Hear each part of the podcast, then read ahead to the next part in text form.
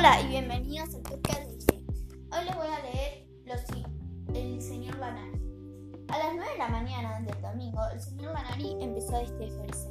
Y fue así, como todos los días antes de salir de su casa, se despidió de su perro Firulí con un abrazo y un beso en el cachete. Pero esta vez, ¡oh! Una hebra de su gorro de lana quedó atrapado entre las mandíbulas de Firulí.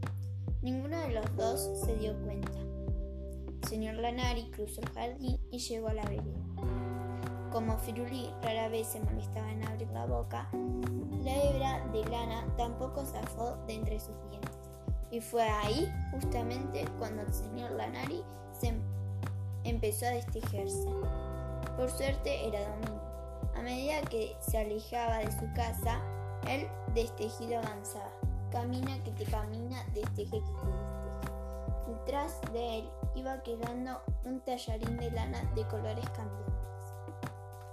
El señor Lanari se sentía cada vez más Cuando, cuando paró en la esquina de la confitería para comprar merengues, ya se había destejido todo por arriba, encima de los bolsillos del chaleco. No había nada. Y así siguió. Punto por punto, paso por paso, el destejido avanzó hasta la cintura. Y más, y más abajo. Por suerte era domingo porque todos los domingos iba a visitar a su abuela. Cuando llegó a la puerta de la casa de su abuela, en el lugar donde debía estar el señor Lanari, solo quedaba las medias que también habían empezado a destejerse.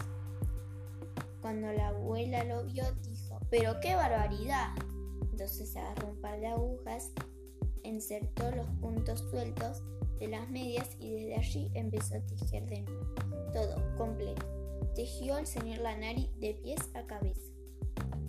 Cuando llegó al gorro, naturalmente apareció Firulí, con la punta de la hebra todavía en la boca. Solo la abrió cuando los tres se sentaron a comer merengues. Fin coralado, este cuento se ha terminado.